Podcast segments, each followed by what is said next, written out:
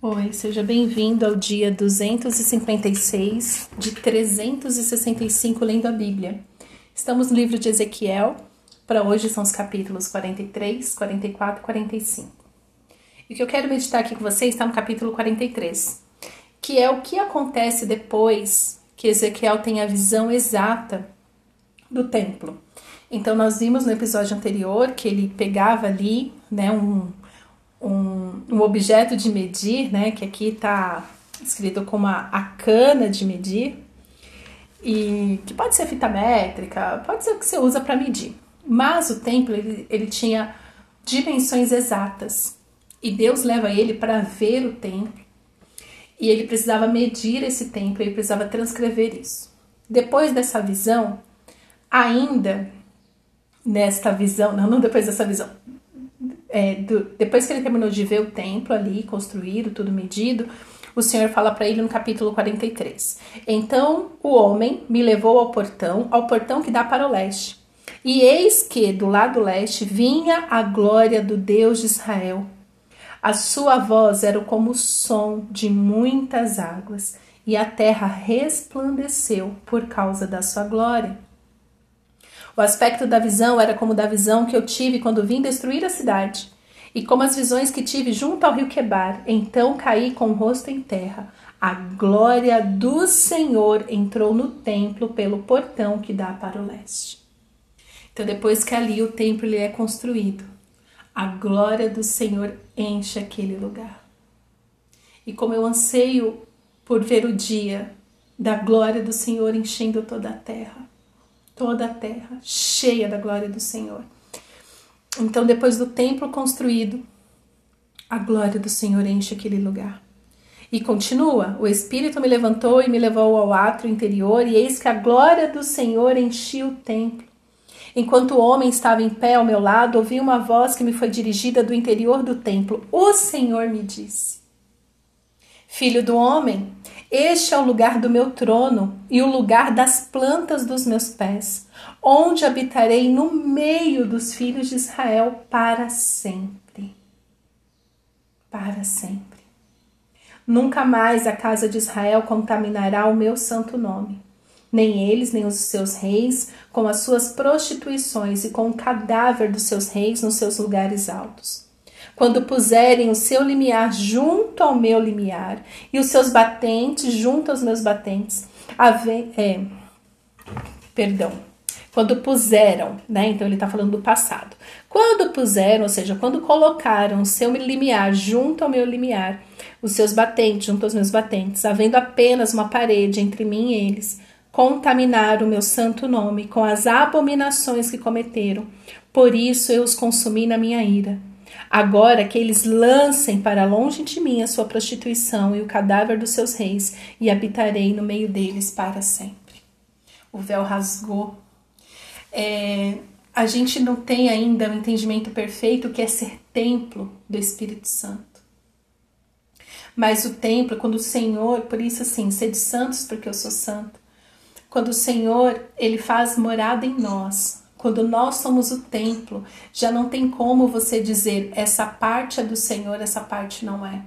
A minha boca peca, mas o meu coração está em Deus, então é o coração que importa. Eu, eu creio no Senhor, não importa o que eu faço. E o Senhor está falando assim: não. Antes havia uma divisão entre eu e vocês, havia um muro. Mas agora, por causa de Cristo, por causa de Cristo, Deus mora em nós. Nós somos esse templo, então não tem como você dizer que uma parte sua peca, mas a outra não peca e tá tudo bem. Não, não tá tudo bem. Não tá tudo bem. O Senhor, ele, o nosso Pai, ele abomina o pecado. O pecado não pode ser algo confortável na nossa vida. Não pode ser algo que a gente olha e fala: "Ah, tá tudo bem, eu sou pecador mesmo, Deus sabe". Não, Deus quer nos curar por completo. É, porque o, os pecadores que eu conheço, eles têm orgulho do pecado. Que isso é orgulho. Não, o senhor sabe que eu sou pecador, então tá tudo bem. Não, não tá. Se você se tem um pecado na sua vida e você pratica esse pecado, e você continua praticando sabendo que é pecado, isso é abominável. Isso é abominável. Deus não aceita mais. Ele fala assim: uma, uma vez tinha realmente uma separação entre eu e vocês, havia um muro que nos separavam. E porque tinha um muro que nos separavam, vocês ficavam no quintal e aí vocês faziam o que vocês queriam, vocês se prostituíam, vocês profanavam o meu nome.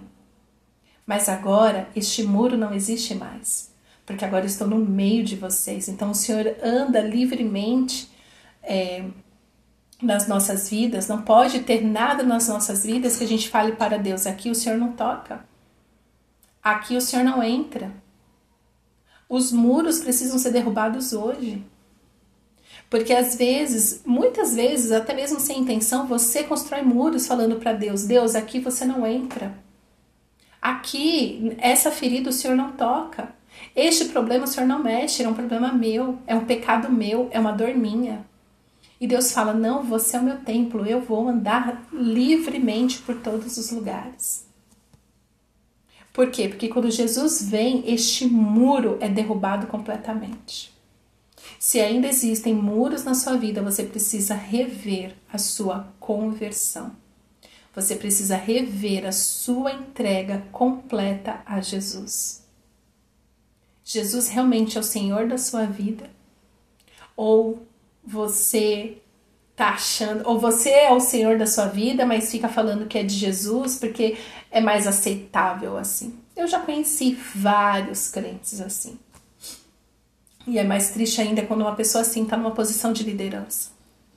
Os líderes intocáveis. Ah, imagina, ah, imagina, eu sou ungido do Senhor para fazer isso, então tá tudo bem. Não, não tá tudo bem. Líder é obrigação, é responsabilidade dobrada. Obrigações dobradas também. Verso 10. Filho do homem, mostre à casa de Israel este templo, para que eles se envergonhem das suas iniquidades. Deixe que tirem as medidas desse modelo perfeito. Se eles se envergonharem de tudo que fizeram, faça com que conheçam a planta deste templo e o seu arranjo, as suas saídas e as suas entradas, todas as suas formas, todos os seus estatutos, todas as suas disposições e todas as suas leis. Escreva isto na presença deles, para que observem todas as suas instituições e todos os seus estatutos e os cumpram. Esta é a lei do templo no alto do monte Todo o terreno ao redor será santíssimo. Eis que esta é a lei do templo. Então, o que que Deus está falando aqui para Ezequiel fazer? Mostrar para eles o quanto o templo é perfeito. As medidas são perfeitas para quê? Para que eles se envergonhem de tudo que eles fizeram no passado. Querido, se, se no seu processo de conversão a Jesus você não sentiu vergonha do seu passado, de novo, tá na hora de você rever a sua conversão. Eu não eu, eu particularmente eu não tinha ideia dessa vergonha, que é ter vergonha. O pecado, que vergonhoso é. E eu tive essa experiência um tanto recente para quem anda tanto tempo com Jesus. Que vergonha. Mas essa já não é uma vergonha que me causa dor. Me causa dor não ter tido antes. Mas, enfim, né? O Senhor o Senhor sabe de todas as coisas, o Senhor sabe onde estava meu coração. Mas se o seu passado não lhe traz vergonha, eu, eu fico meio assim, sabe? Quando eu vejo é, um testemunho de alguém falando assim: ah, eu não me arrependo de nada do que eu fiz, porque tudo que eu fiz me levou até o encontro com Jesus. O quê? É o que repete. É que na maioria das vezes eu tô assistindo um vídeo, né? Se a pessoa tá na minha frente, eu falaria isso pra ela. Não, repete. Você não se arrepende de nada que fez antes de conhecer Jesus, porque foi justamente a sua. Calma, calma, calma aí. Vamos rever. Por quê? Porque a própria palavra de Deus fala que o nosso passado pecaminoso ele tem que nos trazer vergonha. Vergonha. Nossa, que vergonha, eu era uma mentirosa, compulsiva. Que vergonha, eu roubava. Que vergonha, eu me drogava, eu me drogava. Não, não, fazia, não fiz nada disso, meus pecados eram outros. que vergonha, o meu passado tem que me trazer vergonha. E quando eu vou citar, né, quando eu estou ministrando na vida de alguém que o Senhor me leva a compartilhar minha experiência, a pessoa fala: que vergonha. Olha, com muita vergonha que eu te conto isso, porque eu fiz isso, é vergonhoso. Mas o Senhor me tirou deste lugar de vergonha e me levou para um lugar de honra. Porque a honra não está em ser honrada por homens, mas estar no lugar de honra é poder falar com o meu Pai livremente. Hoje eu sou livre para falar com meu Pai o tempo todo, em qualquer momento, porque Ele é meu Pai.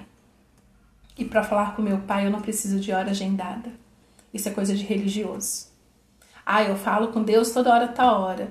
Amém. Se é assim, se foi isso no seu discernimento, amém que seja. Mas os religiosos que gostam de uma cartilha ser seguida, e relacionamento não é uma cartilha ser seguida. Os muros foram derrubados. O Senhor quer que a gente tenha vergonha de tudo que fizemos.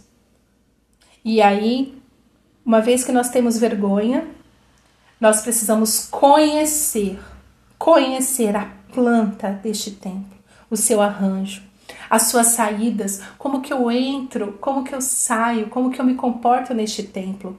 É o templo, é a casa do Senhor, é a nova vida que nós temos em Jesus. Não é para você viver de qualquer jeito. Quantas pessoas eu já conheci que falaram, eu já tive uma experiência com Jesus. E aí, quando eu estou diante delas, eu vejo que elas têm uma vida perversa. Às vezes até pior do que tinham antes de conhecer Jesus. Não. Uma vez que você conhece esse templo novo, cheio da glória de Deus, cheio, você precisa conhecer a planta, o arranjo, as saídas, as entradas. Você precisa conhecer todas as suas formas, todos os seus estatutos, todas as suas disposições e todas as suas leis. Não existe terra sem lei. Não existe terra sem lei. Tem um filme real, essa história é real, de um cara que ele construiu a própria ilha. É a Ilha das Flores, se eu não me engano o nome do filme. É, inclusive, tá na Netflix. Se eu não me engano, também foi uma produção Netflix. Mas o que, que ficou, o que, que me pegou deste filme? O cara vai, ele constrói a própria ilha dele. Então ele viu lá, mediu tantos, tantos quilômetros de distante da praia ali era um ambiente neutro, né? É um lugar considerado neutro, ou seja, não, não pertence nem a nenhum país. Ele construiu a própria ilha e falou: pronto, agora eu tenho a minha própria ilha com as minhas próprias leis. Ele, junto com o amigo dele, porque ninguém faz nada sozinho. Então, esse cara que projetou a ilha, o amigo dele injetou o dinheiro e eles fizeram a própria ilha para ser um lugar deles para ser uma terra com a lei deles. Imagina o que aconteceu quando essa ilha começou a funcionar? Eles começaram a reproduzir as leis que eles já conheciam. é isso. Tudo isso para te falar que é isso. Não existe terra sem lei. E você reproduz na sua casa, no seu trabalho, nanana, as leis que você conhece. Por isso que o Senhor, ele quer que nós o conheçamos. E como que nós conhecemos o Senhor através da leitura da Bíblia? Bíblia, gente, vamos ler Bíblia, vamos ler Bíblia, vamos ler Bíblia. Por quê? Porque a Bíblia nos mostra tudo isso. Como que eu vou conhecer a planta, o arranjo, as saídas, as entradas, as formas, os estatutos, as disposições e todas as leis? Lendo Bíblia. Então, esses que fizeram a própria ilha agora estavam reproduzindo as leis civis que eles conheciam aqui. Por quê? Porque a lei ela delimita o nosso comportamento um com o outro. Então a nossa lei civil fala que a gente não pode matar, eu não posso chegar na sua casa e dar três tiros na sua cabeça e sair impune. Não posso. E é por isso que nós lutamos hoje contra o aborto, porque eu não posso simplesmente matar uma criança que está na minha barriga porque eu não quero ser mãe. Que, que é isso? Não. Leis. As leis regulamentam os nossos comportamentos, os nossos limites nos nossos relacionamentos. Eu não posso fazer uma dívida se eu não tenho dinheiro para pagar. Não posso. Não posso. Entende? Então, esses que fizeram a ilha, eles começaram a reproduzir as leis civis que eles já conheciam. De um jeito, querendo afrouxar de um lado, do outro, mas a primeira coisa que eles instituíram nessa ilha tinha lei. Tinha o que podia ser vendido, o que não podia, quem que ia trabalhar, salário, nananã. E aí veio mais uma pessoa ajudar, então agora já não eram mais dois, eram três coordenando a ilha. A loucura, olha a loucura. Tudo isso para te falar que não existe terra sem lei. E que bom que não existe terra sem lei. Até se a gente vivesse num mundo sem lei, seríamos bichos. Porém, até mesmo os bichos obedecem leis, as leis da natureza. Então, o Senhor quer que conheçamos todas as suas leis. E a lei, gente, é algo bom, porque a lei é que nos dá limites. É lei que nos mostra como nós nos comportamos uns com os outros. E mais, é a obediência da lei que nos faz amar o Senhor. Obediência e amor andam de mãos dadas. Primeiro eu obedeço. E aí eu amo. E eu provo que eu amo porque eu obedeço. O Senhor mandou Ezequiel medir tudo, com o propósito de que nós saibamos que tudo que o Senhor faz é perfeito e o Senhor quer que nós conheçamos o templo. Chegou a hora de você viver o novo na sua vida. E o novo virá quando você conhecer tudo que Deus tem para você, que já está revelado na palavra dele. E aqui para concluir, é, continuando aqui a leitura ainda, escreva isto na presença deles para que observem todas as suas instituições e todos os seus estatutos e os cumpram. Esta é a lei do templo no alto do monte, todo o terreno ao redor será santíssimo. Eis que esta é a lei do templo. Onde você está, meu querido, onde você está é santíssimo. Você é templo do Senhor. Por onde você passar, as pessoas têm que ver a sua luz. A sua vida de obediência em amor tem que ser algo palpável. É visto, é conhecido por todos ao seu redor. E assim você começa a influenciar o ambiente por onde você anda. Não é mais influenciado pelo ambiente, mas agora você é um influenciador de ambiente. Abençoa, Senhor. Abençoa, Senhor, esta leitura. Amém? Pai, obrigada pela tua palavra que é viva. Nos mostra, Senhor, nos revela mais da tua vontade. Nos revela mais, Senhor, do teu amor, da tua vida, da tua alegria. Que possamos, Senhor, ter uma vida que agrada a Ti completamente. Nos ensina, Senhor, a ser este templo, este santo templo onde o Senhor anda livremente por todas as áreas da nossa vida. Vem, Senhor, e nos confronta se existe algum muro no nosso coração, se existe alguma coisa no nosso coração que nós não queremos te entregar. Nos mostra, Senhor, para que possamos render tudo a Ti e ter uma vida que glorifica o teu nome. É o que te pedimos, Pai, em nome de Jesus. Amém.